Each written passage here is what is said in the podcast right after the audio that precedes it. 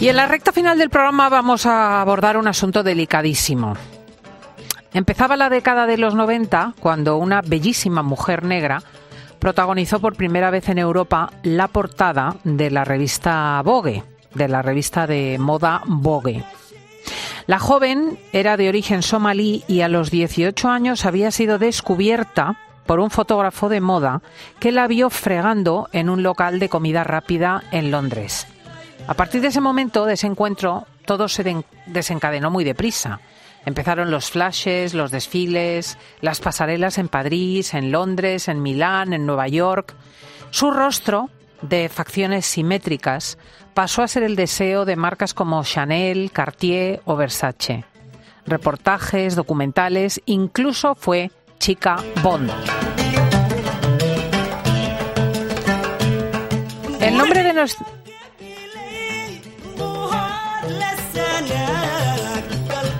El nombre de nuestra protagonista es Waris Diri. Qué afortunada, pensarían muchos ante su despegue imparable. Cómo le sonríe la suerte. Pero el mundo la miró con otros ojos cuando en una entrevista concedida a Marie Claire, a la revista Marie Claire en 1997, contó que cuando tenía cinco años, sus genitales habían sido mutilados.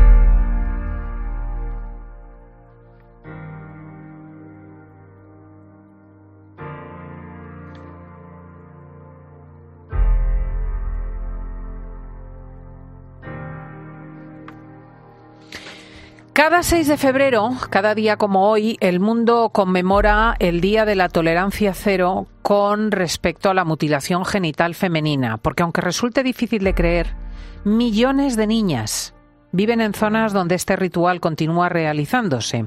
Ahora, un documental llamado Una conversación con Waris Diri dirigido por Enrique Piñeiro, repasa la vida de esta mujer que abandonó los focos y las pasarelas para convertirse en embajadora especial de las Naciones Unidas contra la ablación. Tuvimos dos power displays de Waris con los políticos y con la prensa. Nuestra protagonista había nacido en 1965 en el seno de una familia nómada en el desierto de Somalia, tal y como explica en este documental. La infancia de los pequeños evidentemente no tiene nada que ver con la de los niños que conocimos. Depende del día, del clima. Si estaba muy seco y no teníamos agua, y cuando nos levantábamos teníamos que buscarla. Tenía que llevar el rebaño, ordeñarlo.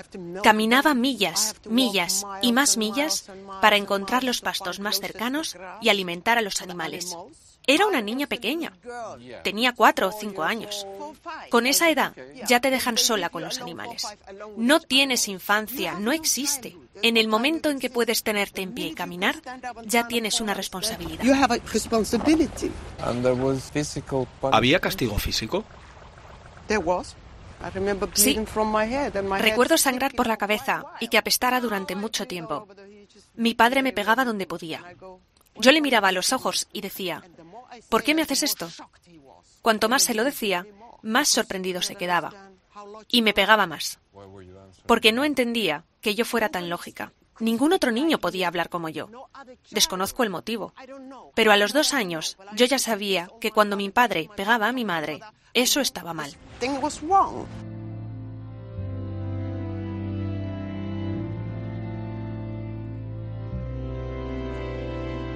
Waris hace honor a su nombre, Flor del Desierto.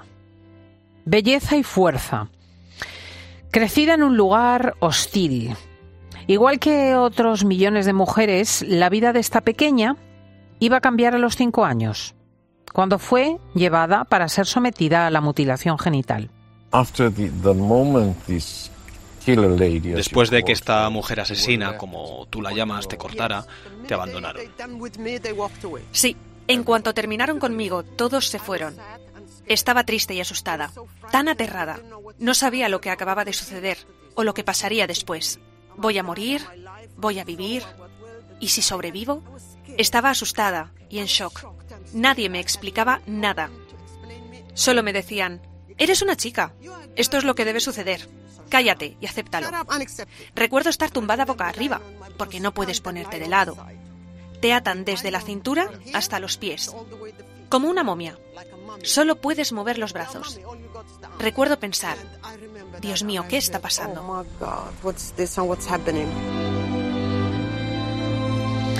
Te sientan, te atan, te abren las piernas y vienen los cuchillos. Después la sangre no para de salir, contaba Waris a la revista Vogue. La dejaron bajo un árbol.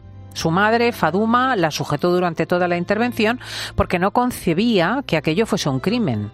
Era algo que autorizaban las costumbres, las tradiciones, para que las mujeres permanecieran puras y fueran esposas buenas.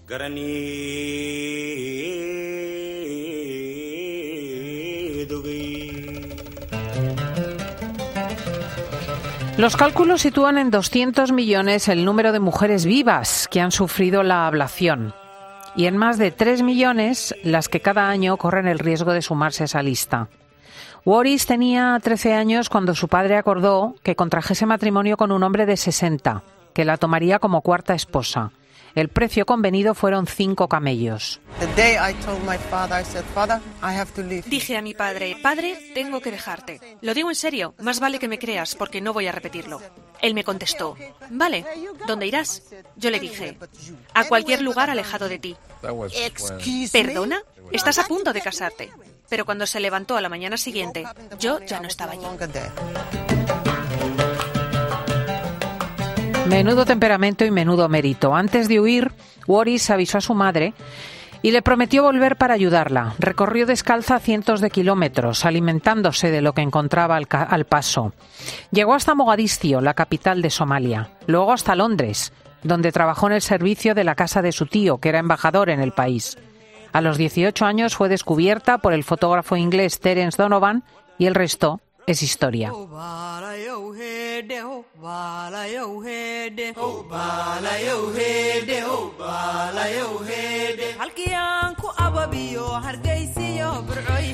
A día de hoy, Waris Didi se ha convertido en el rostro de la lucha contra la mutilación genital femenina.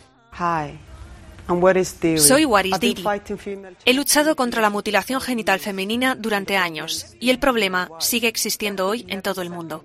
Cada 11 segundos una niña pequeña es mutilada en algún lugar del mundo. Nada tiene que ver con religión, cultura o tradición, sino que atenta contra todo derecho humanitario. Es un crimen, es cruel y es inaceptable.